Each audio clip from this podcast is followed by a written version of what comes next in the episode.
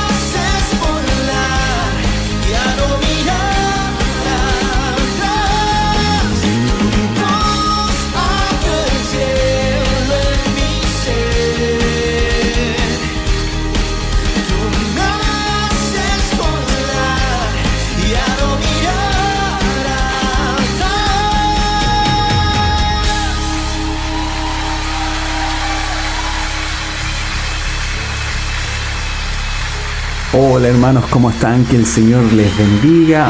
Muchas, muchas, muchas bendiciones. El día de hoy, otro día martes, otro programa de que estamos conectados para buscar la palabra, la presencia del Señor.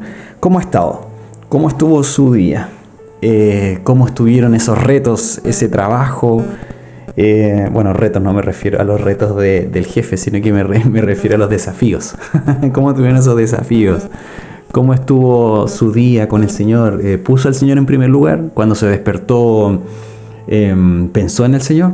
Cuando se despertó, eh, le dijo al Señor que este día completo iba a ser para Él. Le dijo que Él iba a ser la prioridad, que Él iba a ser su Señor. Y cuando tuvo alguna, algún inconveniente, algún algún problema, usted le preguntó al Señor cómo puede resolverlo. Si no fue así, no se preocupe, estamos todos en la misma. si fue así, déjeme, déjeme decirle que el Señor es bueno y el Señor puso en su corazón esas ganas de preguntar, de poner al Señor como, como prioridad, como primicia. Amén. Eh, Señor, quiero bendecirte este día Quiero darte toda la gloria, toda la honra, Señor. Habla tú en este programa, que las personas que vayan a escuchar este, este programa, Señor, puedan eh, reconocer que ellos sin ti son, son nada, somos nada, Señor. Y que tú eres el que va ordenando nuestros pasos y va guiando nuestra vida, Señor.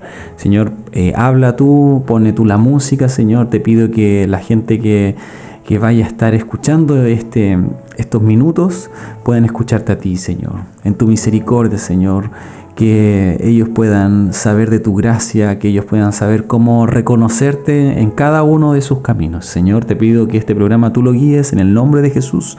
Amén y amén. Hermanos, eh, hemos estado hablando de un corazón conforme a la voluntad del Señor, un corazón conforme al corazón de Dios, un hombre conforme al corazón de Dios, una mujer conforme al corazón de Dios. ¿Quién no le gustaría tener ese, ese gran título? ¿Quién no le gustaría tener ese gran privilegio que el Señor lo reconozca como, como un hombre, como una mujer conforme a su corazón? Hemos estado hablando cuáles eran, cuáles son, digamos, los patrones, cuáles son la, forma de, ser de una persona conforme a su corazón durante ya más de un mes. Y el día de hoy vamos a hablar de un corazón diligente en el trabajo. ¿Cómo tiene que ser un corazón conforme al corazón en el trabajo conforme al corazón de Dios en el trabajo, cómo usted tiene que ser luz en el trabajo. ¿El trabajo será una maldición después de lo que sucedió en Génesis? ¿El trabajo será algo malo que nos sucedió a nosotros los cristianos? ¿El trabajo es algo que, que cuando nosotros dejemos este mundo, este cuerpo pecador, ya no tendremos que trabajar? Son preguntas muy importantes, son preguntas muy interesantes y también eh, muy cuestionables también. Uno como que se consulta y dice, bueno, lo que estoy haciendo es por la caída del hombre ahí en el pecado, en el huerto del Edén. ¿Será tan así? ¿Será tan así? Vamos a ver algunos versículos bíblicos que nos van a, nos van a clarificar, nos van a decir si realmente esto será de esa forma, si esto realmente será algo... Eh, literalmente una maldición o una bendición. Amén. Mientras tanto, antes de comenzar, mientras más hermanos se vayan conectando, vamos a leer el Salmo 31. El Salmo 31 eh, es un salmo del rey David y esta es una declaración de confianza que él tiene hacia el Señor. Dice así, en ti, oh Jehová, he confiado, no sea yo confundido jamás, líbrame en tu justicia Inclina a mí tu oído, líbrame pronto. Sé tú mi roca fuerte y fortaleza para salvarme, porque tú eres mi roca y mi castillo. Por tu nombre me guiarás y me encaminarás. Sácame de la red que han escondido para mí, pues tú eres mi refugio. En tu mano encomiendo mi espíritu. Tú me has redimido, Jehová, Dios de verdad. Aborrezco a los que esperan en vanidades ilusorias. Me gozaré y alegraré en tu misericordia, porque has visto mi aflicción, has conocido mi alma en las angustias. No me entregaste en manos del enemigo, pusiste mis pies en lugar espacioso, mas yo en Jehová he esperado. Amén. Es el versículo 8. Llegué hasta el versículo 8. Si se dieron cuenta en el versículo 5 dice, en tu mano encomiendo mi espíritu, lo mismo que dijo nuestro Señor al momento de entregar su espíritu, al momento de estar crucificado, al momento de morir. Podemos entonces un poco deducir de que este salmo es un salmo donde a pesar que está pasando por un momento muy difícil, el rey David está declarando su completa confianza en lo que Jehová ha hecho con él. Su completa confianza en lo que el Señor ha hecho con él, su completa confianza en lo que el Señor hizo con Jesús en el momento cuando él fue crucificado, en el momento cuando él fue en, eh, entregó su espíritu, él también estaba entregando o tenía el mismo corazón, el mismo corazón conforme a Dios Jesús. Él es nuestro verdadero patrón a seguir. ¿Ya? Entonces cuando el, el Señor en cierta forma está llamando a este Salmo 31 es porque Él está diciendo, yo también confío completamente en el Señor, amén. No sé si ve esta perla, esta perla de gran precio que nosotros vemos en algunos pasajes y se van repitiendo y se van conectando con el Nuevo Testamento. Amén. Así que cada vez que usted esté pasando por ese reto que le dije yo, no por ese, por ese, eh, por esa llamada de atención de su jefe, sino por, por ese desafío, por ese problema, llame al Salmo 31 y dígale, Señor, en ti he confiado. Y, y, a pesar de las circunstancias, yo no quiero ser confundido. Líbrame, Señor, en tu justicia. No en la justicia de este mundo, sino que en la justicia tuya. Inclina a mí tu oído y líbrame por favor pronto. Eso es algo eh, con, mucho anhelo que lo dice David.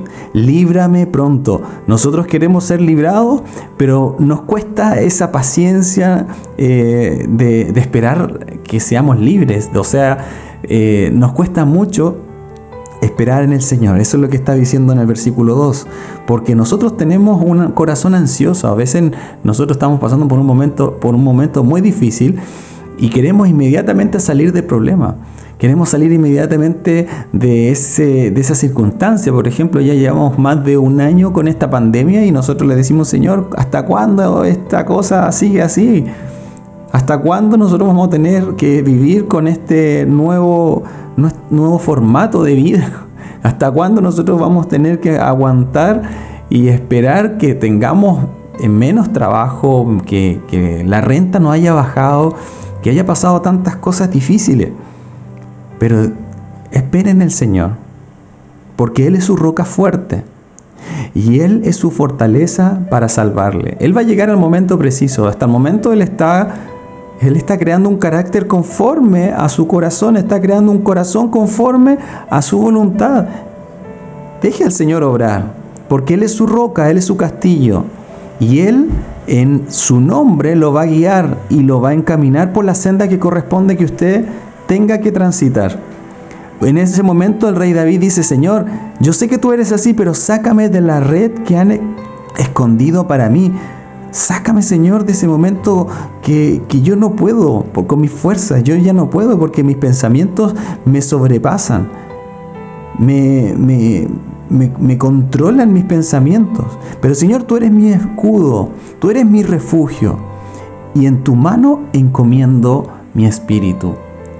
Dios de maravillas, ¿cierto? Un Dios de maravillas que hace milagros y hace prodigios. Por lo tanto, nos vamos a gozar, como decía el rey David. Me gozaré y alegraré en qué? En tu misericordia. ¿Por qué nos alegramos en su misericordia? Es algo que nos merecemos para nada. Es algo que no nos merecemos y Él nos da porque nos ama, su misericordia. Él la renueva día tras día. Él es un Dios de maravillas, porque Él ve su aflicción. Él ha conocido su alma y ha conocido su angustia, también su felicidad. Y Él jamás lo va a entregar en la mano de su enemigo, pues Él va a poner sus pies en lugar es pacioso. Amén. Vamos a adorar el nombre del Señor mientras más hermanos se vayan conectando para comenzar el tema del día de hoy, que es un corazón diligente en el trabajo. Amén. Vamos a adorar el nombre del Señor.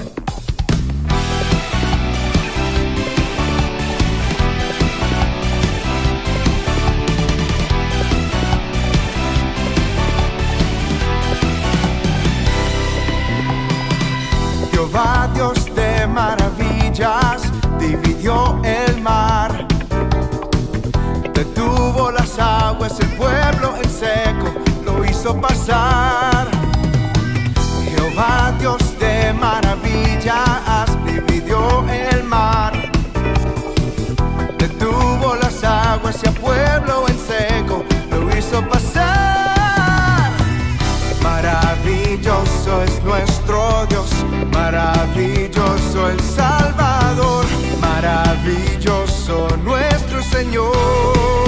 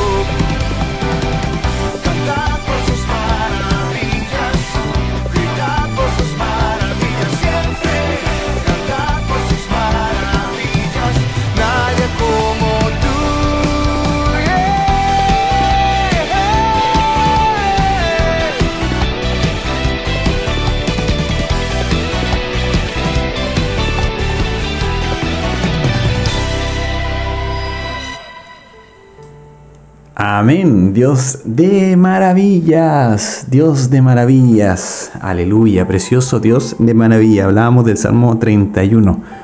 Para todos los que se están conectando en este momento, les mando las más ricas bendiciones, que el Señor esté con ustedes. Y hemos estado hablando entonces este último mes de un corazón o un hombre conforme al corazón de Dios, un corazón distinto, un corazón que quiere agradar a su Señor en todo lugar, no tan solo en la iglesia, no tan solo en la casa.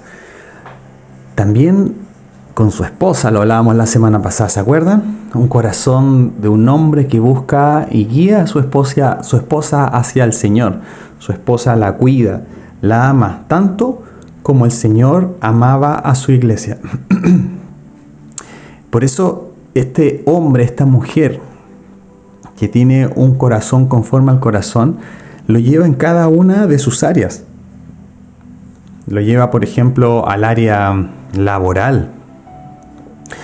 Lo lleva al trabajo.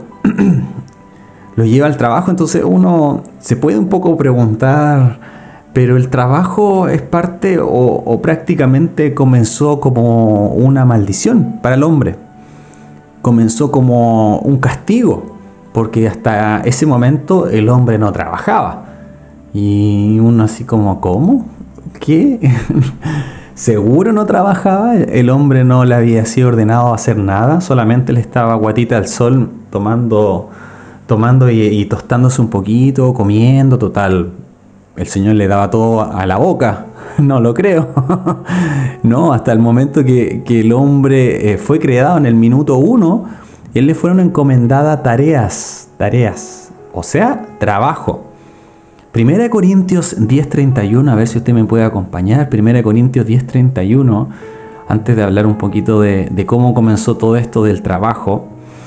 Primera de Corintios 10:31 dice así, entonces ya sea que coma o beba o haga cualquier cosa, hágalo todo para la gloria de Dios. ¿Para qué? Para la gloria de Dios. Hágalo por el dinero, no, hágalo por la gloria de Dios. Hágalo porque lo está viendo el pastor, no, hágalo por la gloria de Dios. Hágalo porque el jefe lo está mirando, no, hágalo por la gloria de Dios. Hágalo porque mm, así su esposa lo va a amar. Si usted la ama, ella lo va a amar. No, hágalo para la gloria de Dios. Entonces, toda cosa que usted haga, hermanos, ya sea cosas rutinarias, cosas de necesidad básica como beber, como comer, cualquier cosa que usted tiene que hacer durante el día, todas sus labores la tiene que hacer para la gloria de quién? La gloria de Dios. O sea, Hoy día usted está escuchando este programa para la gloria de Dios. Todo está hecho para la gloria del Señor.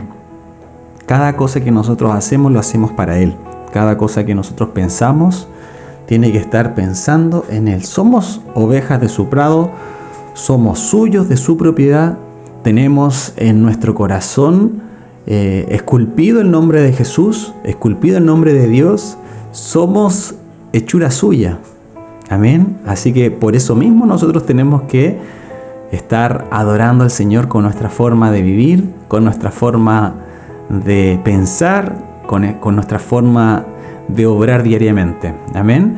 Eh, entonces se rumorea que el trabajo es una consecuencia de la caída del hombre, del pecado, del pecado original que incluso si Adán no hubiese comido esa manzana, si Eva no hubiese comido esa manzana hoy día, lo más probable es que no tendríamos que trabajar. Lo más probable es que hoy día estaríamos todos ahí en Cancún, estaríamos en la playita, estaríamos viendo Netflix, estaríamos todos felices, eh, no preocupándonos de nada porque todo nos llega, la ropa nos llegaría todo a nuestro... Eh, a nuestro, eh, donde usted tiene su ropa, en su estante de ropa, en, su... Uy, se me fue la palabra. Pero donde usted guarda su ropa, ahí todo estaría lleno. Su estante de comida, ahí lo tendría completo, no le faltaría carne, pollo, no le faltaría nada para comer. Incluso no tendríamos que ni siquiera que respirar, no nos cansaríamos. Y por sobre todo, no tendríamos que trabajar. Así la, la vida perfecta para los flojos. ¿Qué piensa usted? Pero en realidad el trabajo existía antes de la caída. Existía desde el momento uno cuando Adán le fue dado ese aliento de vida. Desde ese momento Adán comenzó su vida laboral, comenzó su currículum laboral. Somos testigos de esa obra, lo que hizo el Señor, que fue una obra perfecta en su creación, en todo el universo. Y Él mismo, cuando Él creó el universo, no lo hizo de una manera eh, instantánea. Si bien lo hizo de una manera, de una manera que nosotros hasta el día de hoy nos preguntamos cómo Dios pudo haber hecho todo en siete días, Él trabajó siete, seis días y el séptimo día descansó. Nos encontramos con Dios como él de una de una otra forma tiene como un reloj, así como, como nuestro trabajo, ¿ya? Que él, él controla el trabajo de cada uno de nosotros. A Él le gusta que nosotros trabajemos. De hecho, una de sus parábolas, Él nos habla como sus trabajadores. Él nos habla así como obreros de su viña. Él no dice que, ah, no, que como ustedes cayeron en el pecado, ahora ustedes son obreros. No, nosotros siempre fuimos obreros. Desde el momento que nosotros Él nos creó, Él nos hizo para trabajar. En el principio Dios creó los cielos y la tierra. Eso dice Génesis 1.1. Había mucho trabajo desde ese momento cuando él, decide crear todo lo que nosotros conocemos. Había mucho trabajo que hacer. La tierra no estaba ordenada la tierra estaba desordenada y cuando hay, hay desorden en la casa no es que, ah, no, voy a tirarme al, al living, me voy a tirar a mi sofá y voy a ponerme a ver tele. No importa que los niños tengan hambre, porque está todo desordenado, no hay nada, nada preparado, no hay nada, no hay nada para comer, no hay, no hay que no he comprado nada. Está todo desordenado, la tierra estaba desordenada, incluso estaba vacía. O sea, había trabajo. Él es nuestro ejemplo. Él desde un comienzo sabía que había que trabajar. Desde ese punto en Génesis 1.1 hasta Génesis 2 tenemos ese registro del trabajo. Un registro que comienza la Biblia demostrándonos que no es producto de la caída de Adán. Cada vez que nosotros leamos el Génesis y leamos ese hito de la manzana, no es que ni siquiera la manzana, sino que el fruto prohibido, o sea, de, la caída del fruto, porque Adán y Eva comieron del fruto que, que había sido prohibido, nosotros tenemos que enfocarnos que ya existía el trabajo antes de eso. Cuando la obra estuvo completa, en ese momento Dios descansó de toda la obra de la creación que había hecho. De todo lo que Dios había hecho, Él descansó en el último, en el último día. Dios modeló para todos y para siempre esa dignidad que es inherente al trabajo. Cada vez que usted trabaja, cada vez que usted hace una obra, cada vez que usted se levanta en la mañana, se prepara, se viste, toma desayuno, va al trabajo, está a las horas que corresponde, eso tiene una dignidad inherente, una responsabilidad que durante el tiempo que usted lo hace le va generando un bienestar, le va trayendo una satisfacción innata dado que es el modelo que él mismo también utilizó en Génesis 1. Luego, después de que Dios creó el universo, Él hizo un acto creativo, un, acto único, un acto que nos benefició a todos, por supuesto. Él creó al hombre a su imagen y a su semejanza. Génesis 1.27. Incluso Él, en ese momento, cuando Él lo crea, él le instruyó y le dijo lo primero en Génesis 1.28, al siguiente versículo le dijo, llenar la tierra y someterla, llenar la tierra y someterla. También en el mismo versículo le dijo, gobernar sobre toda criatura viviente. Nosotros teníamos esa autoridad. En el versículo 15 del capítulo 2 Dios le dice a Adán que tiene que trabajar y cuidar el huerto del Edén. E incluso en el versículo 19 y 20 le dice al hombre que tiene que nombrar a todos los animales. O sea, Eleazar, el hombre que tenía que hacer cosas, tenía que hacer cosas. Eran su labor, era su responsabilidad y se la había dado Dios. De todo lo que nosotros vemos en cada uno de estos versículos, Génesis 1.28, Génesis 2.15 y Génesis 2.19, todo este relato de la creación podemos ver cómo, cómo, cómo Dios obró. Y podemos ver que cuando Dios creó al hombre a su propia imagen, o sea, Él está haciendo ver que de nosotros íbamos a ser su, su formato pequeño íbamos a hacer lo mismo que él tenía que hacer y cómo él comenzó la creación es trabajando. Él creó a su propia imagen al hombre. Y como Dios mismo debía ser un trabajador, debía ser una persona que tenía que dignificar su vida en la obra de la creación, tanto como lo hizo Dios. Y la obra del hombre en el jardín del, del Edén tuvo lugar entonces antes de la caída y antes de la maldición. Si a usted le habían enseñado que el trabajo es algo que fue producto de la caída, del pecado, de haber desobedecido, error, error. Las creencias que tienen esta, este concepto lo único que nos llevan a entender o a empujar es tener un corazón flojo, no un corazón conforme a Dios. Si a usted no le gusta trabajar, créame que a mí tampoco.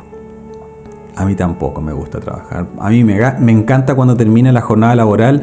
Estos días que estamos en pandemia con fase 2 acá en La Serena, trabajamos hasta el día viernes. El día viernes para mí es un, es un día grato, es un día cómodo, es un día feliz, es un día así como, ¡ah, qué genial! Llegó el viernes. ¿Por qué? Porque el día sábado ya no tengo que estar ahí en el trabajo. Me encanta, me encanta cuando llega a las 6.59 y son las 7 y ya voy a marcar con mi huella digital y me tengo que ir. Y tengo que estar con mi, con mi esposa, tengo que estar acá con ustedes los días martes, los días lunes tengo discipulado acá en Coquimbo, eh, los días miércoles con el pastor Jonathan, los días sábados estamos eh, eh, hablando del Señor en un programa acá en Facebook.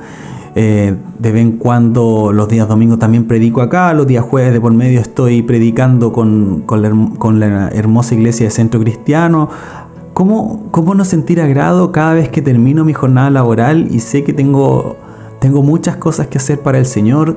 Tengo que estar disfrutando con mi, con mi esposa, con mi familia, llego acá un deleite, de verdad. Si a usted no le gusta trabajar, yo soy del grupo, pero ¿sabe qué? Nosotros tenemos esa responsabilidad. Y es algo muy, muy dignificante. Ya Dios modeló entonces todo esto no solamente por un momento de su vida, sino que hoy y para siempre o sea, ¿vamos a trabajar en el cielo? Por supuesto, hermano. ¿Usted cree que iba a estar solamente saltando, comiendo, eh, corriendo, estando en la playita? No, vamos a estar trabajando, vamos a estar obrando. No sé qué vamos a hacer arriba, nadie sabe lo que nos va a suceder allá. Pero Dios tiene un, corazón de trabajo. lo vemos desde el comienzo. Vamos a trabajar para Dios, vamos a estar para Él, somos ovejas de su prado y no vamos en ningún momento estar flojeando. Si usted piensa que va a ir al, cielo porque ya se cansó de trabajar, no, no es así. Vamos a estar trabajando, vamos a estar alabando, vamos a estar adorando, vamos a tener responsabilidades, hermanos. No lo hizo por, por, este, por estos 80 años que usted va a tener acá en la tierra, por estos 90 años, quizá usted es de los que va a durar más de 100 años, no. Ese trabajo que usted hace día a día, que lo mantiene, lo mantiene vivo, ¿ya? Y que tiene una dignidad inherente, que es el trabajo, usted lo va a hacer durante toda la eternidad. Vamos a trabajar. Amén. No es producto de la caída, no es producto del pecado. La creación, nosotros tenemos que tener en cuenta que el trabajo es una consecuencia de que Dios es amor, de que Dios quiere que usted crezca, de que Dios demuestra con nosotros su, como decía, Él nos creó a su imagen. Nosotros, yo me parezco a mi papá, yo me parezco a mi mamá, usted se parece a sus padres. Todos nos tenemos de una otra forma el ADN de nuestra genealogía, de nuestra, de nuestra familia. Bueno, usted tiene una, un ADN celestial y su ADN celestial es trabajar. Amén. Así que lo que sí es cierto, y para que se quede bien tranquilo, es que como resultado de la caída y de este pecado, ya el pecado que se introdujo en el mundo en ese momento, nuestro trabajo es más difícil. Nuestro trabajo es mucho más difícil. Antes no teníamos el, impedimento eh, de este cuerpo donde, donde nosotros hasta el día de hoy eh, tenemos que transpiramos, porque lo dice en el Génesis 3.19, dice, con el sudor, el de tu frente comerás tu pan. Eh, transpiramos, sudamos, nos cansamos, nos agotamos, envejecemos, todo eso no estaba, no estaba antes antes de, esta caída. Eso sí le creo. Nuestro trabajo se hizo un poquito más difícil porque nosotros tenemos menos fuerzas, tenemos menos herramientas como las tenía Adán. Ya, eso sí le creo. Se hizo más difícil, más pesado, pero no quiere decir que usted eh, antes de, la, de, este, de, esta caída, usted no trabajaba, usted no iba a recibir esto, esta bendición, porque es una bendición trabajar. ¿Cuántas veces nosotros hemos quedado sin trabajo? Yo me acuerdo, recién casado, un año sin trabajo. Y el primer mes feliz, comiendo perdices, recién casado y no, no trabajando, era genial, era lo mejor de la vida. Pero después el segundo mes y el tercer mes y el cuarto y ya, pues señor, necesito trabajar, necesito dinero. Sexto mes, ocho meses, diez meses, doce meses, wow, un año fue terrible. De ahí que valoro trabajar valoro tener un empleador, valoro tener mis dos manos ocupadas durante el día, mi cabeza pensando en cómo el Señor me va a bendecir independiente de lo que yo busque, Él me va a bendecir con lo preciso. El Señor le va a bendecir a usted con lo justo. No le va a dar más, no le va a dar menos, pero vamos a ver la mano del Señor en nuestro trabajo. El trabajo de, que Dios nos encomendó ya para un nombre conforme al corazón es algo que lo podemos nombrar como una norma. Es algo que nosotros lo vemos en la Biblia. Porque en toda la Biblia el trabajo se considera una parte normal y natural de la vida del hombre. Lo raro sería que, no que encontráramos a alguien desocupado, a alguien que no tenía nada que hacer. Yo no me imagino Pedro estando ahí eh, con su con una pelota de fútbol, jugando con los discípulos, no haciendo nada, no trabajando mientras la esposa trabajaba. Para nada, cada uno de sus discípulos fue llamado mientras ellos incluso estaban obrando. Mateo estaba contando dinero, Pedro estaba eh, viendo las redes, Juan y Jacobo también estaban trabajando. Dios no llama a los desocupados. Tenemos eh, Eliseo, Eliseo estaba trabajando y Dios lo llamó a través de Elías. Y, él, y Eliseo le dice, pero yo no puedo, no puedo ser tu discípulo. Y, Elías le dice, yo no te he llamado, yo no te he llamado. Yo no te he llamado. Eliseo dice, pero es que tengo que hacer muchas cosas. Lo siento, yo no te he llamado. Habla con el Señor. Dios no va en ningún momento a llamar a desocupados, a gente que no tiene nada que hacer, a gente que durante el día no hace nada. Ahora, considerando lo importante que es para nuestra vida el trabajo, Salomón lo tenía muy presente. En el libro de los Proverbios del Antiguo Testamento se hace este contraste entre el trabajo y los que de los que trabajan y de los que no trabajan o de los que no quieren trabajar y lo que corresponde a cada una de las consecuencias de la falta de esta, de esta labor, de, de no querer trabajar. En, Proverbios 12:11 dice, el que trabaja su tierra, tendrá abundante alimento, pero el que persigue fantasías carece de juicio. No lo dice, no lo dice, eh, no lo digo yo, no lo dice el libro más interesante del mundo, lo dice el libro de la Biblia, lo dice sus proverbios, lo dice Salomón, un hombre con sabiduría, un hombre que Dios le dio esa sabiduría, lo dice su palabra. El que trabaja su tierra tendrá abundante alimento. Y muchas no les gustan trabajar, solamente sueñan y quieren viajar y quieren hacer esto y quieren, em, bueno, lo que estamos viviendo el día de hoy, que todos tengamos lo mismo con el mínimo esfuerzo, que todos tengamos em, las mismas opciones, etcétera, pero lo quieren sin hacer, sin hacer nada, lo quieren eh, con una equidad em, una equidad acá eh, carnal o en el sentido eh, secular, en el sentido de que, eh, que, se lo dé todo el gobierno, que se lo dé todo porque te corresponde, por, porque tú naciste en este país, así que tú tienes que recibir todos esos beneficios sin levantar un dedo. ¿Por qué un médico tiene que ganar lo mismo que un obrero? ¿Por qué un futbolista puede ganar tanto dinero y una persona que que hacen la labor de, ser profesor ganan tan poco, y hablan de una equidad, y hablan de justicia, y hablan de una justicia que no la van a encontrar en este mundo. Pero si se dan cuenta, muchas de las cosas que estoy diciendo, estas personas creen una fantasía que carecen de juicio, carecen de juicio.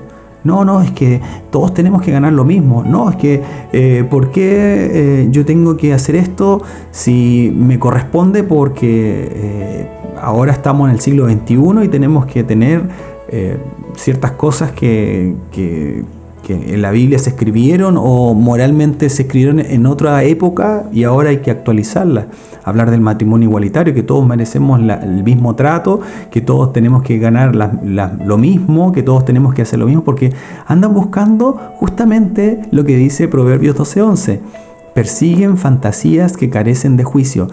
Usted tiene que agarrar su pala y vaya a trabajar, usted tiene que agarrar sus fuerzas y vaya a buscar ese, ese trabajo, ese empleo. Usted quiere tener... Eh, usted quiere tener cosas, usted quiere eh, lograr objetivos, no lo va logrando, no lo va a lograr mirando la tele, no lo va a lograr no teniendo un trabajo. Proverbios 14:23 dice, todo trabajo duro trae beneficios, pero la mera conversación solo conduce a la pobreza. ¿Cuánta gente que le encanta escuchar estos debates, estas conversaciones, estas eh, ideas que tengo de, de un mundo de un mundo perfecto donde nosotros no deberíamos trabajar tanto, donde usted tiene que trabajar solamente cinco horas semanales. Total, el gobierno es el culpable de que usted no le vaya bien. Total, eh, usted eh, tiene su papá que le puede, le puede, eh, lo puede ayudar económicamente. Hermano, todo trabajo duro trae beneficios. Todo trabajo duro trae beneficios. El beneficio no estábamos hablando de dinero, estamos hablando de un beneficio de crecimiento, estamos hablando de un beneficio interno. Puede que sea un beneficio de, dinero, pero por sobre todo, me acuerdo cuando comencé a trabajar y, ganaba muy poquito y trabajaba mucho en cuanto a mi tiempo, en cuanto a cosas que tenías que hacer y, sinceramente eh, está bien dicho que al principio cuando uno comienza a trabajar uno paga el noviciado, uno paga que está recién comenzando en este, en este mundo laboral. Uno paga justamente eso, como, como que tú tienes que aprender. No hay nada mayor, con mayor beneficio para uno que es aprender. No, es que yo trabajo 12 horas diarias, no, es que yo trabajo sábado, domingo. Y, uno le pregunta, ¿pero por qué trabajas tanto? Bueno, lo que pasa es que estoy recién ingresando, no conozco. Ah. Todo ese conocimiento que usted está aprendiendo después se va a multiplicar. Todo ese conocimiento que usted está obteniendo no tiene valor, digamos, económicamente, porque eso le va a traer tanto beneficio en su futuro, como lo dice Proverbios 14, que todo lo que usted está haciendo y usted se esmera de una manera para la gloria del Señor, porque cada cosa que nosotros tenemos que hacer, como decía 1 eh, Corintios 10:31, lo tenemos que hacer para su gloria y el Señor nos permite también que crezcamos. Mire qué maravilloso. Usted quiere aprender alguna, algún arte, algún, alguna labor, tiene que invertir tiempo. Usted no puede decir yo pretendo tocar piano en un año y voy a, voy a solamente em, ver videos. No, no, pero ¿y el piano dónde está? No, no, eso me lo voy a comprar después cuando ya aprenda. Es como raro. No, usted quiere aprender a tocar el piano, tiene que tomar el instrumento, tiene que aprender los acordes. No, es que me incomoda la apertura de las manos, me incomoda, se me olvida la posición de los dedos, no entiendo ni J, qué es, es un sostenido, no entiendo las relativas menores, no entiendo las, escalas. Hermano, entonces no mejor no aprenda. Si va a estar con una actitud de que todo es difícil, de que todo es, complicado y que no, nunca va a aprender a tocar piano, nunca, nunca va a llegar sin práctica, sin un trabajo duro, tener el beneficio de aprender a tocar un instrumento musical. Solamente conversarlo, solamente soñar, solamente tener una fantasía, conducirá a la pobreza. La pobreza no económica, te les vuelvo a repetir, eh, cuando hablamos de pobreza o beneficio, estamos hablando de conceptos interiores que tienen mucho más valor que el dinero. El dinero se va, usted se compra, gana, no sé, un dinerito por ahí, un, anexo a lo que a lo que hace regularmente para los que trabajamos por comisión, a veces uno recibe un, adicional. Bueno, ese adicional usted dice, no, ahora yo me voy a comprar unas zapatillas, qué sé yo. Es, ese adicional se gasta en tres segundos. En cambio, ese beneficio que usted recibe por estar trabajando, por conocer lo que usted hace, por ese instrumento que quiere aprender, por esa nueva arte que usted quiere conocer, por, esas nuevas labores, le aseguro que le va a traer un beneficio para su vida y para toda su vida. Proverbios 22, 29 dice, ¿ves a un hombre hábil en su trabajo? ¿Lo ves? ¿Ves a un hombre hábil en su trabajo? Servirá ante los reyes no servirá ante hombres oscuros. Usted es una persona que es hábil en su trabajo, usted va a servir a otros. Usted va a servir, no sé, tengo un amigo en Estados Unidos que se fue hace prácticamente ocho años. en, su momento estudiamos juntos en la, en la universidad. Y él por cosas de la vida acá en Chile tuvo muchos problemas y su esposa sus padres vivían en Estados Unidos hace par de años atrás, 10 años, 9 años atrás, y se fueron ellos hace 8 años. Y, y bueno, todos dicen Estados Unidos la tierra de la oportunidad. Tienen una fantasía entre medio de, ese, de, esa, de esa idea de, de esta máxima que uno dice o que uno ha escuchado, de esta idea de, que Estados Unidos uno va a recibir todos los beneficios, de que uno va a crecer, de que uno prácticamente tiene más facilidades para lograr las cosas. Bueno, él me explicaba que él llegó a Estados Unidos, él no llegó a trabajar como ingeniero, que él había estudiado eso, sino que él agarró eh, la pala y se puso a trabajar en la obra, en, todo lo que son los trabajos que allá en Estados Unidos la gente de allá no la hace, sino que lo hacen los extranjeros.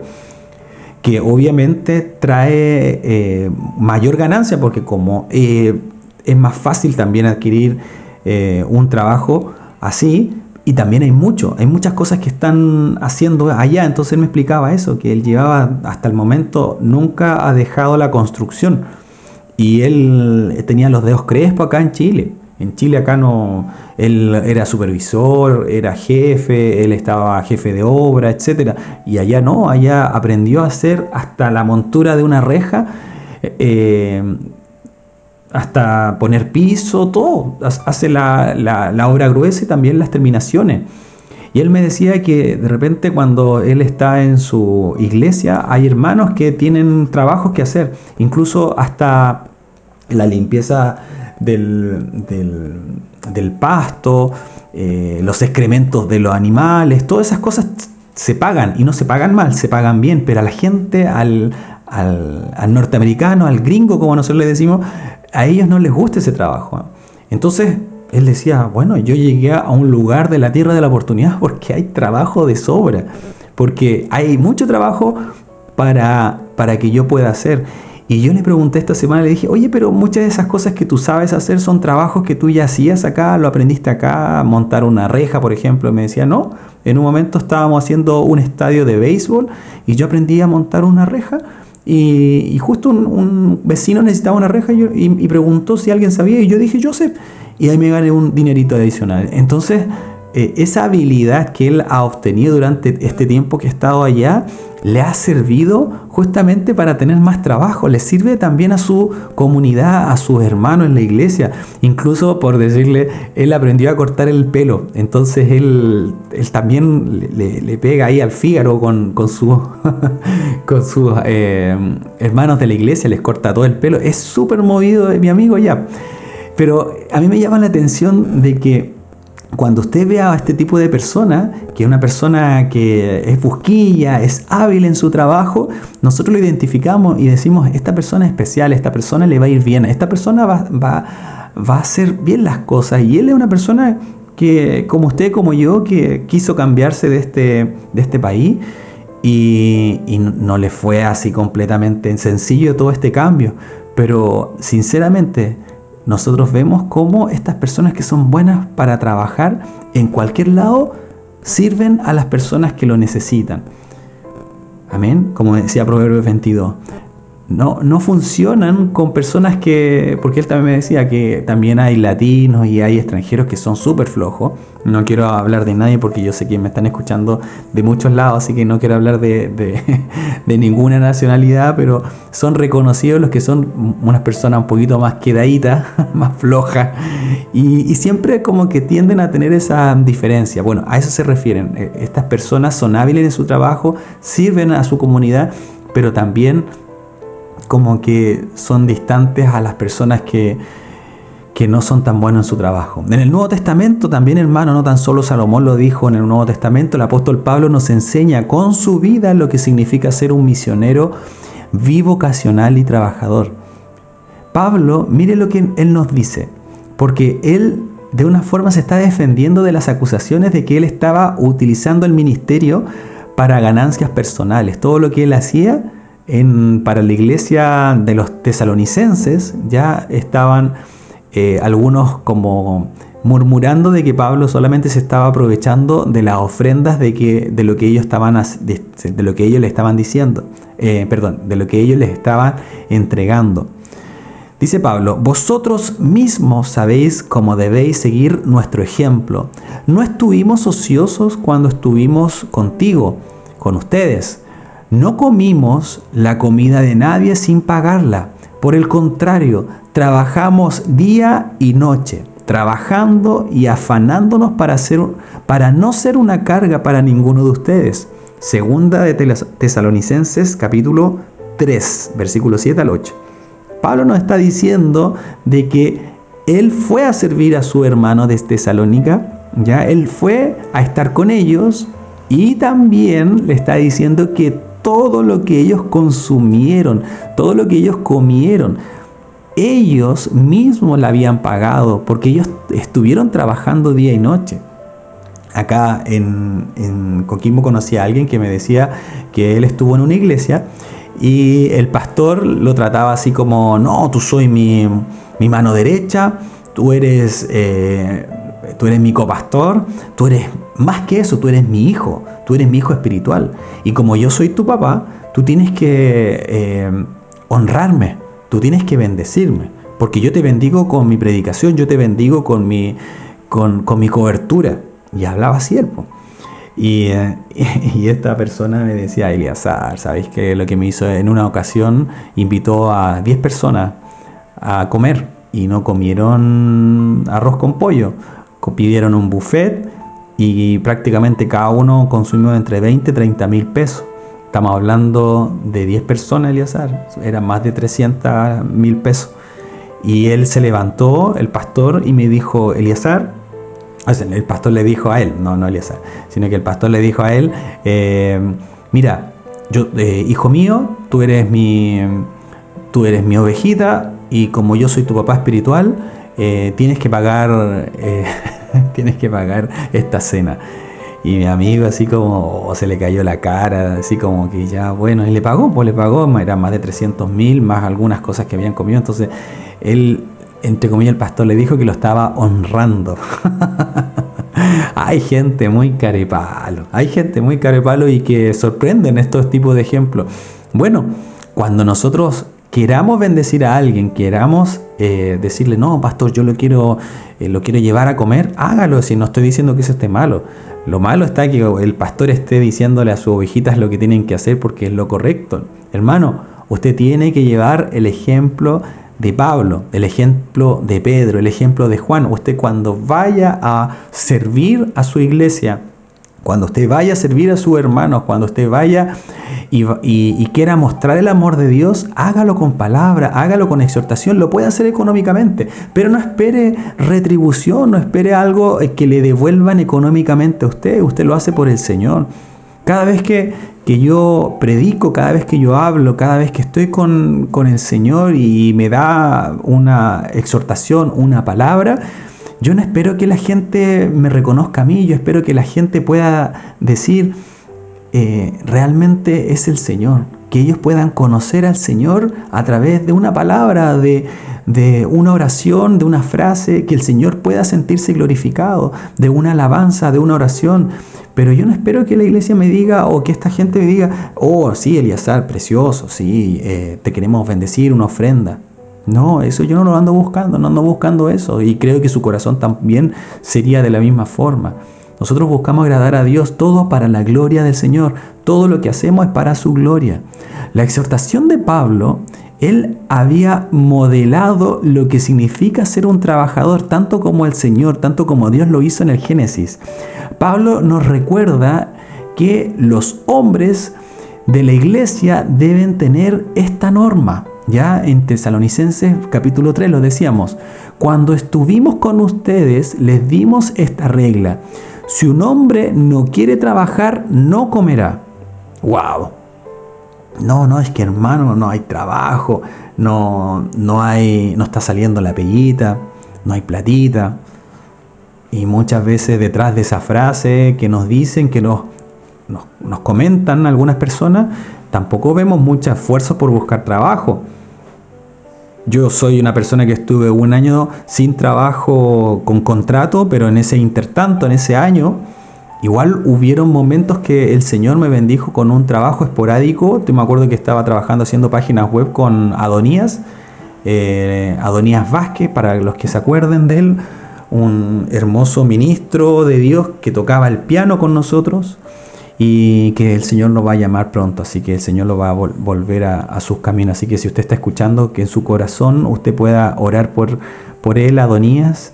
Eh, sabemos que él tiene que volver a los caminos del Señor. Bueno, él me dio trabajo durante ese tiempo, pues, trabajo que, eh, imagínense, yo trabajaba desde mi casa y programaba, estaba hasta las 12, 1, 2 de la mañana, el otro día me levantaba a 7, 8 de la mañana y trabajaba así, y si salía a trabajo, él me pagaba, o sea, el Señor siempre eh, estuvo con, nosotros acá con Lisset, el Señor siempre puso su mano y yo puedo ver que nunca nos faltó nada. Y hoy día yo puedo decir gracias Señor por Adonía, gracias Señor por mi papá, gracias Señor por la iglesia, gracias Señor porque tú eres muy bueno, eres maravilloso.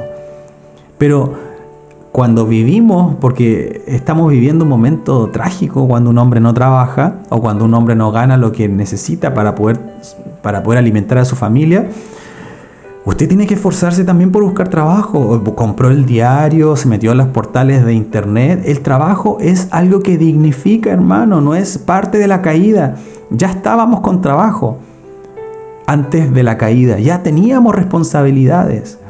Y si usted es un hombre que no quiere trabajar, que lo dice que quiere trabajar, pero que no quiere trabajar, lo lamento, hermano. Usted no puede comer, dice segunda de Tesalonicenses capítulo 3, versículo 10. Esa es una norma para todos los hijos de Dios.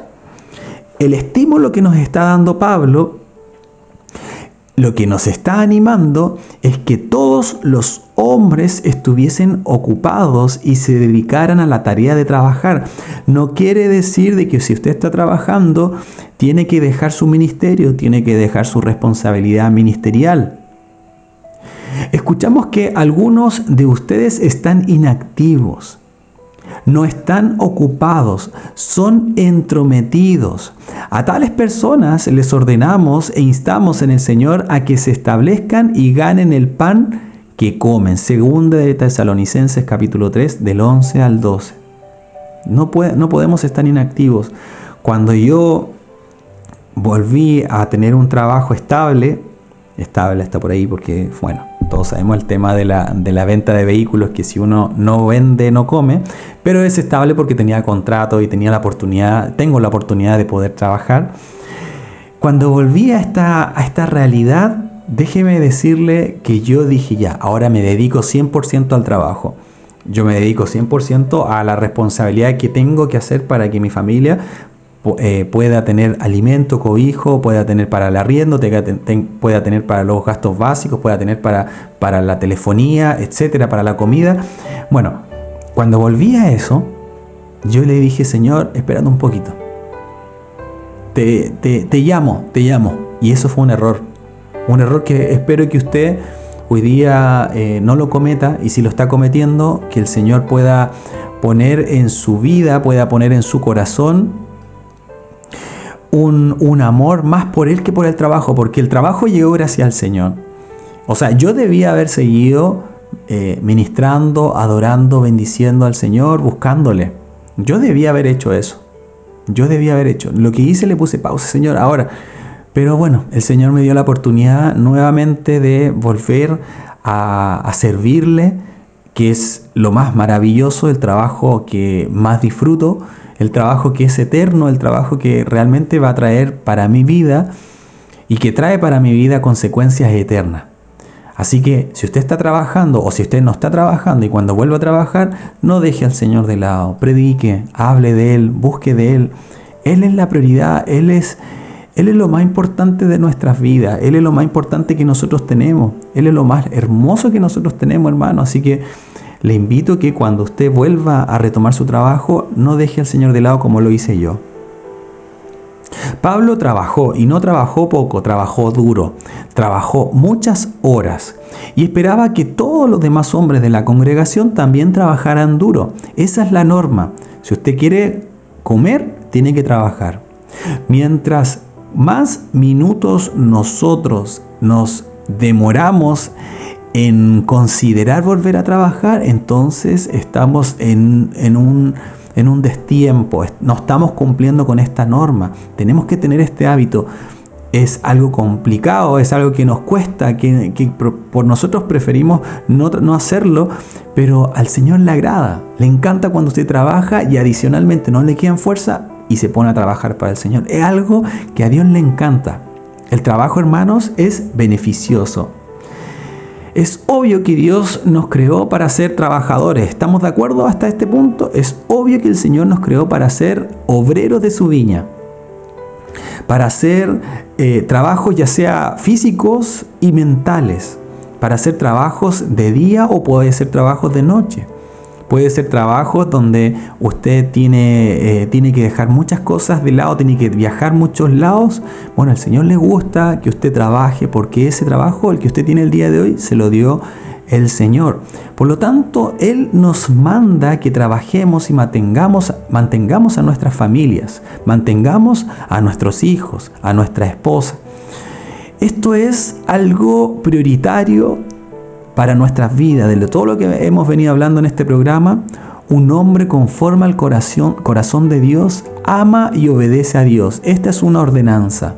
Ama y guía a tu esposa, lo vimos la semana pasada. Ama y cuida a sus hijos, a su familia.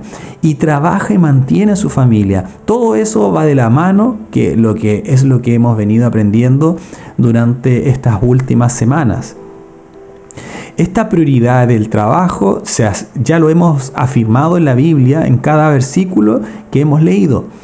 Dios sabe lo que es mejor para usted, hermano. Dios sabe lo que es mejor para nosotros, para el hombre, para la mujer. A lo mejor usted no está casada, usted es soltera, o a lo mejor usted es madre soltera, tiene que trabajar. Usted tiene que hacer esta labor que el Señor nos encomendó. Y bueno, le va a sorprender cómo nuestra obediencia en relación al trabajo también es beneficiosa para nuestra salud. Esta obediencia que nosotros estamos teniendo con el Señor es beneficioso para nuestra vida, para nuestra, para nuestra salud. Está médicamente probado que el trabajo físico y mental nos ayuda a mantenernos saludables y productivos.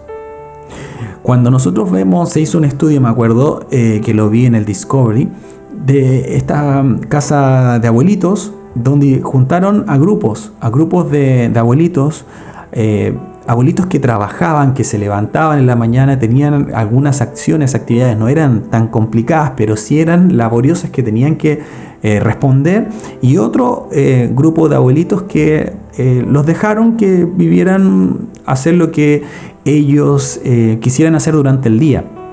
Los abuelitos, después de seis meses, se vio un avance en los abuelitos que trabajaban, que tenían actividades eh, rutinarias de trabajo, de responsabilidad, ellos tenían menos, eh, eh, menos avance, porque eran abuelitos con Alzheimer, menos avance en esta enfermedad. Sin embargo, los abuelitos que no tenían labores, que no tenían responsabilidades, que vivían el día a día, ellos fueron cayendo mucho más en esta enfermedad es algo médicamente probado y beneficioso para nuestra mente estar ocupados, estar con un trabajo, con labores y con responsabilidad. En el año 400 adicional antes de Cristo, Hipócrates, el padre de la medicina, declaró, todas las partes del cuerpo están diseñadas para un uso definido y se mantienen saludables y gozan de un crecimiento justo y de una larga juventud mediante el cumplimiento de ese uso, por su adecuado ejercicio en el deber para los que eh, fueron hechos. Amén. O sea, nosotros tenemos nuestras manos, tenemos nuestros dedos, tenemos nuestros músculos, nuestra fuerza. El hombre tiene eh, una estructura distinta que la de la mujer, por lo tanto, cada una de nuestras partes, incluso hasta nuestra forma de hablar, nuestra forma de ver, nuestra forma de pensar, todo está hecho, está creado ya para una labor particular. Ya tenemos que utilizar nuestro físico y cada vez que nosotros lo, utilizamos día tras día, esto se va, eh, se va adecuando y va cumpliendo el proceso que nosotros eh, fuimos hechos. ¿ya? El día de hoy también hay un doctor que se llama Charles Mayo, ¿ya? Él en una clínica dice que eh, a raíz de los hallazgos de Hipócrates, ya de lo que decía esta frase de, Hipócrates, la preocupación afecta profundamente la salud. ¿Ya? Él dice que la preocupación afecta profundamente la salud. Pero adicionalmente, este doctor dice y agrega que nunca he conocido un hombre que muriera por exceso de trabajo. Nunca he conocido un hombre que muriera por exceso de trabajo. Pero sí la preocupación, sí no hacer nada, sí estar de brazos cruzados, sí afecta la salud. Así que el trabajo es definitivamente beneficioso para usted, hermano. Si usted dice, no, es que me voy a, me voy a enfermar si trabajo mucho. Mire, ¿sabe qué? Yo un poco discrepo de esa, de esa última de esa última declaración del doctor Charles Mayo, porque eh, conozco gente que sí ha muerto por el trabajo, porque ha sido eh, personas que han tenido tres, cuatro trabajos y finalmente eh, mueren por el estrés, por el estrés que produce tener tantas, tantas deudas. Pero ahí va más de la mano de la preocupación.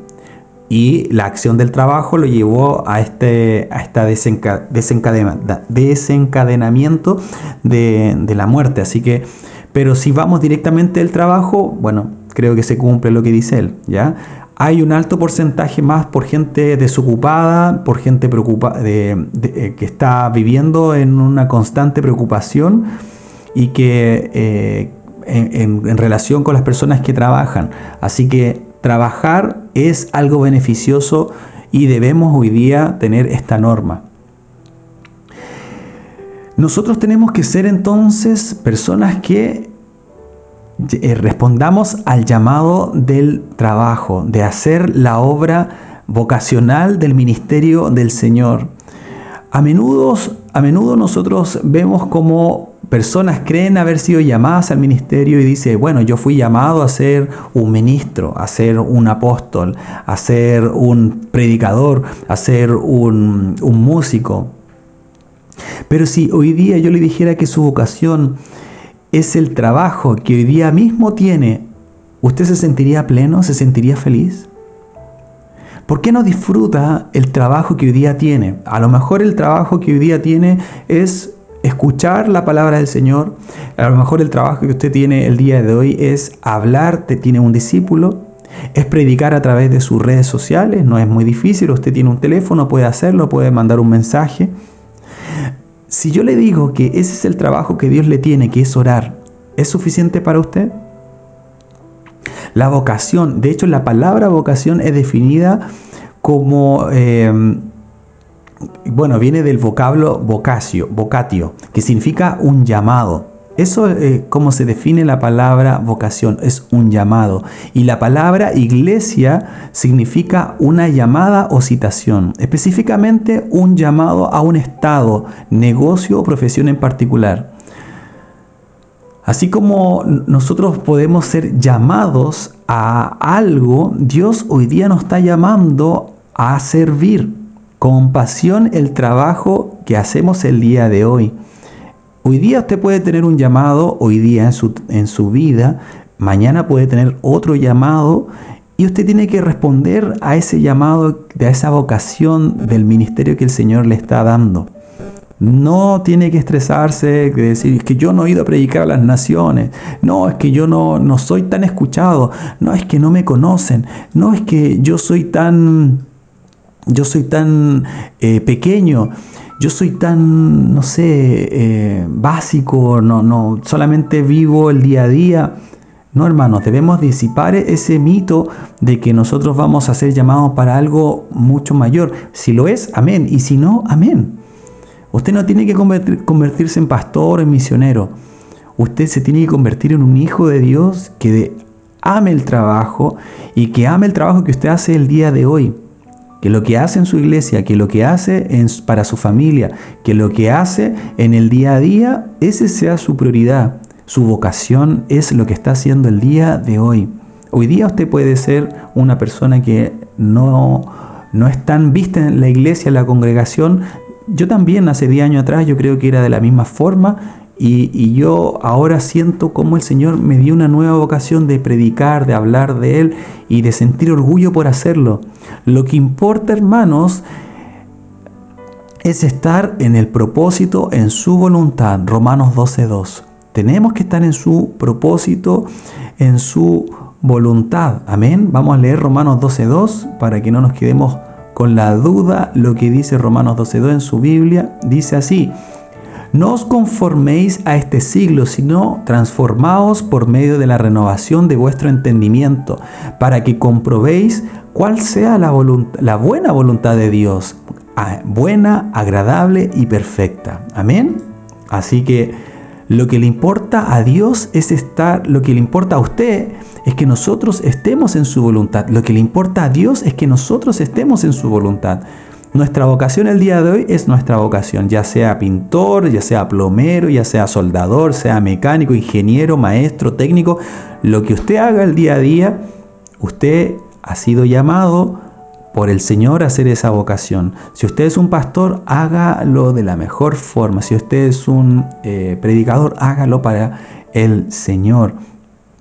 Nosotros hemos sido llamados para ser sus embajadores, para que la gente cuando nos vea trabajar, eh, nosotros, él, vean a Jesús, él vean a Dios, él vean a un cristiano de verdad, no vean a una persona que ya es bueno para trabajar, pero es súper enojón, es súper eh, eh, iracundo, es una persona que se molesta con todo. No, lleve al Señor al trabajo, llévalo donde usted trabaja, llévelo a su, a su familia, llévelo a su a sus primos, a su congregación, pero por sobre todo llévelo también a su trabajo. Su vida puede estar marcada por este ministerio. A lo mejor todo esto fue intencional, a lo mejor le llegó esta responsabilidad de una manera que usted no esperaba y usted ha tratado de transformar su trabajo para Cristo. Pero cuando realmente usted honra a Dios, usted está capturando un lugar de trabajo para Cristo. Esta semana que pasó, estaba yo, eh, lo comentaba el día de ayer con, el pastor Mitchell, me acuerdo en el, en el programa eh, Tras Noches Pentecostales, ahí con la iglesia Gracia y Verdad, y hablábamos esto. El día miércoles eh, yo tenía puesta la radio a eso de las 10, 11 de la mañana cuando estaba el pastor, ¿ya? Y bueno, todos sabemos que él habla eh, nos enseña y, estaba en un volumen moderado, pero cuando se pone la alabanza, eh, el pastor ahí se pone, sí, Señor, y hablando en lengua, y ahí el volumen se, se multiplica el doble. Y yo justo en ese momento siempre le bajo un poquito para que no moleste a los demás. ¿Ya? Y en ese momento yo no estaba, yo estaba caminando, estaba trabajando por todos lados, eso yo, yo dejo la radio puesta en mi, en mi escritorio. Y después uno de mis colegas me decía, oye, ¿qué estaba ahí escuchando? Escuchaba a alguien hablando así como raro. Y yo decía, sí, estaba mi iglesia. Sí, pero ¿sabéis qué? Estaban con música, estaban todos. Y, y entre todos empezamos a decir, ahora entendemos por qué a Lele le va bien, porque él siempre está bendecido. bueno, que la gente pueda ver al Señor en el lugar de su trabajo en el lugar donde usted está diariamente compartiendo, que ellos puedan ver al Señor, que ellos puedan ver a Jesús en su escritorio, que ellos puedan decir, oye, este niño no se avergüenza porque, eh, porque sigue al Señor, no se avergüenza porque hablan distinto. No, yo no me avergüenzo, yo siento un orgullo enorme que el Señor me haya escogido y me haya dado la oportunidad de transportar su gloria usted va a experimentar esa, satisfacción que nunca antes había conocido cuando usted lleve al Señor a su trabajo y sus colegas comiencen a identificar que usted tiene algo distinto. Sus compañeros de trabajo se van a sentir, bueno, en ocasiones atraídos por usted, ya sea negativa o positivamente. Hay gente que a mí no me pasa porque yo soy canuto de, de frentón. Hay gente que a mí de una otra forma me ha hecho en cierta forma una vida imposible, como se dice, o, no sé, comentario innecesario, problemas, hemos tenido algunas diferencias y bueno, todo eso va de la mano por mi credo, por mi, por, por mi corazón enamorado del Señor. Como, como hombres, como trabajadores, nuestra relación con Dios va a crecer a un nivel nuevo y emocionante. O sea, el día de hoy usted lo lleva a su trabajo y yo soy un testigo. Mi relación con el Señor ha crecido de una manera que ni se lo explico. Estoy completamente agradecido por el Señor porque gracias a que el Señor puso un corazón valiente para llevar su palabra, no tan solo eh, a gente cristiana, sino que a gente no cristiana, eh, veo cómo el Señor ha transformado mi vida, ha transformado a otro nivel, a un nivel que me gustaría que usted lo experimentara. Amén. Nosotros debemos entonces ser hombres que llevemos a Dios a nuestro, a nuestro trabajo. Tenemos que ser embajadores. Segunda de Corintios 5.20. A ver si usted me puede acompañar. Segunda de Corintios 5.20. Dice así. No se olvide esta palabra. Así que somos embajadores en Cristo.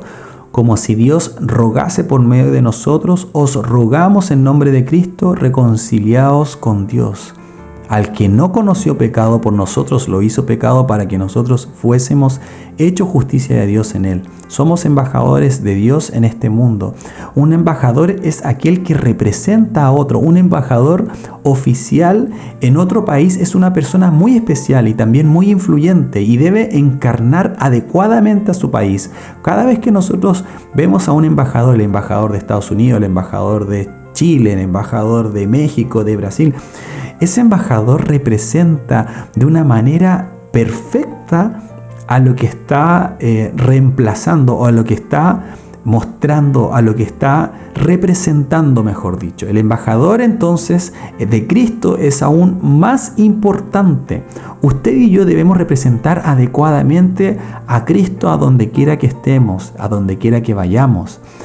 Y todo lo que hacemos lo hacemos porque estamos representando a Cristo, especialmente en el trabajo, especialmente de lo que usted hace en el día a día, usted lo está representando.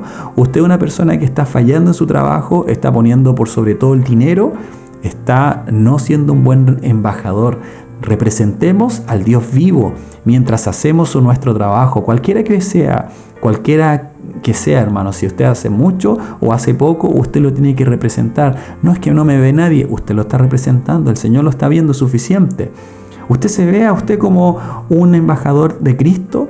Usted lo debiese ver así, porque usted lo es. ¿Qué tipo de embajador es? El apóstol Pablo nos dijo que algunas personas que no estaban siendo tan buenos embajadores cristianos en la, comunidad eh, estaban siendo ociosos.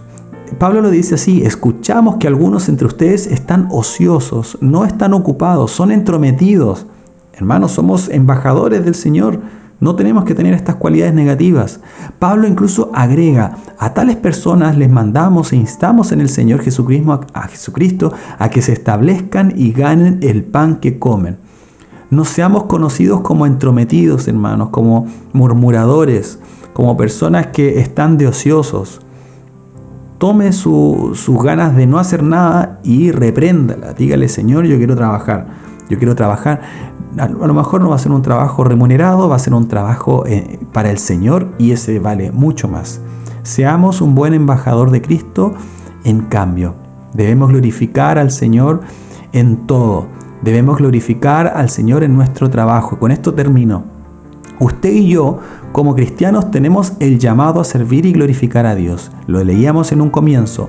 Primera de Corintios 10, 31. Primera de Corintios 10, 31. Lo voy a leer textual de su palabra. Primera de Corintios 10, 31. Dice así. Si pues coméis o bebéis o hacéis otra cosa, hacedlo todo para la gloria de Dios. No sea tropiezo ni a judíos, ni a gentiles, y a quien más, ni a la iglesia. Ni a gentiles también lo dice, de la iglesia de Dios. Como también yo en todas las cosas agrado a todos, no procurando mi propio beneficio, sino el de muchos para que sean salvos. La pregunta es, ¿dónde? ¿Dónde tenemos que llevar el trabajo a la gloria de Dios? a todo lugar. Depende también de nuestros dones y habilidades naturales. A lo mejor usted tiene dones y facilidades para algunas cosas, utilice para darle la gloria al Señor de su forma de actuar, de su forma de hacer. Algunos hombres tienen esa habilidad natural para trabajar con las manos, algunos en la construcción, algunos en la arte, algunos en la política, algunos en la ingeniería, en, el, en, en la universidad, otros se destacan por ser creativos, por resolver problemas, por estar eh, en grupos. Hay muchas formas en que podemos cumplir nuestra vocación, este llamado. Acuérdese, vocación o llamado. Si usted tiene una dificultad para saber dónde usted encaja, puede pedir ayuda al Señor, ayuda a su discipulador, ayuda a su iglesia y decirles, y decirles por favor ayúdenme, ¿qué tengo que hacer? ¿Cómo puedo avanzar en mi vida? Usted haga lo que haga, esté entrenando, esté trabajando, debe verlo como esta oportunidad para honrar y glorificar al Señor, para glorificar a su Rey, para glorificar a su Señor. Amén. Así que hoy día hemos aprendido cómo debemos tener un corazón conforme al corazón de Dios, cómo ser un hombre conforme al corazón de Dios, cómo ser una mujer conforme al corazón de Dios a través de nuestra labor diaria que es el trabajo. Usted cuida a sus hijos, usted es un ama de casa, Usted cuida a su familia, es un trabajo que le tiene que hacer para la gloria de Dios. ¿Cuántos minutos del tiempo sus hijos están leyendo la palabra del Señor? ¿Cuántos minutos del tiempo sus hijos están buscando al Señor, están orando? Bueno, dentro de sus labores como una ama de casa, tiene que también dirigir a su familia, dirigir a su familia al Señor. Eso es lo eterno, eso es lo único que vale la pena. Amén, hermanos. Así que 1 Corintios 10, 31 nos decía que todo lo que hacemos lo tenemos que hacer para la gloria del Señor. Génesis nos dijo que el trabajo estaba incluso antes del pecado original, así que el pecado no es o sea, el trabajo no es producto del pecado. El trabajo se hizo más difícil, eso es verdad. No, Génesis 3:19 lo dice, con el sur de tu frente comerás el, pan.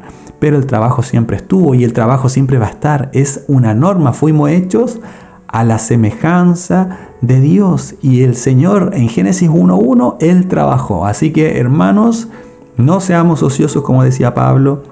Si usted es un ministro, no espere recibir la ofrenda para, para, poder subsistir. Usted tiene que trabajar, usted tiene que llevar el pan día a día, usted tiene que dedicarse al trabajo, a la vocación que Dios lo llamó, amén, y todas las cosas para la gloria del Señor. Señor, te damos gracias el día de hoy, gracias por tu palabra, gracias por este tiempo que estuvimos juntos, Señor, para mis hermanos que están escuchando, que estuvieron hasta este momento escuchando este programa, Señor. Bendícele, Señor, a los que estuvieron conectados. Bendícele, Señor, a los hermanos que no se han conectado también por a veces motivo, por sus responsabilidades, por, por su trabajo o por lo que tuvieron que hacer, Señor. Tócalos, Señor, y que ellos puedan ser hombres, mujeres conforme a tu corazón. Gracias Señor porque tú eres el que habla y nos direcciona y nos dirige a, un, a una nueva, a nuevo nivel, Señor, donde queremos agradarte a ti en, nuestros, en nuestras labores, en nuestro trabajo, con nuestra familia, con nuestra esposa, con con nuestros hijos, Señor, con, con, toda la comunidad donde nosotros estamos rodeados, Señor. Permítenos, Señor, llevar tu palabra, que la gente pueda conocerte a ti y que se enamoren de ti, Señor, precioso Rey. Gracias, Señor, porque tú eres muy, pero muy, muy bueno.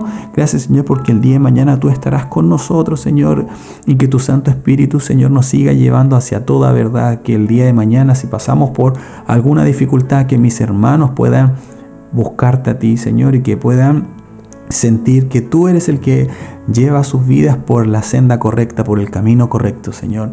Bendícenos, Señor. Gracias, Padre, por todo lo que tú has hecho con el pastor Iván, con el pastor Ezequías, por el pastor Reinaldo, Señor. Y porque ellos eh, de una u otra forma vemos que están tocando tu gloria y están siendo sanados y transformados. Bendice a cada una de las personas que están escuchando y que tengan un excelente descanso. Todo esto te lo pido en tu santo y precioso nombre, Jesús. Amén y amén. Hermanos, que el Señor les bendiga. Están cordialmente invitados a que ustedes se puedan conectar con, nosotros, con el pastor Jonathan. El día miércoles estamos a las 9 y media por Facebook, Camino Verdad Vida. El día, eh, bueno, jueves también estamos con la predicación de nuestra iglesia. El día viernes Instituto Bíblico.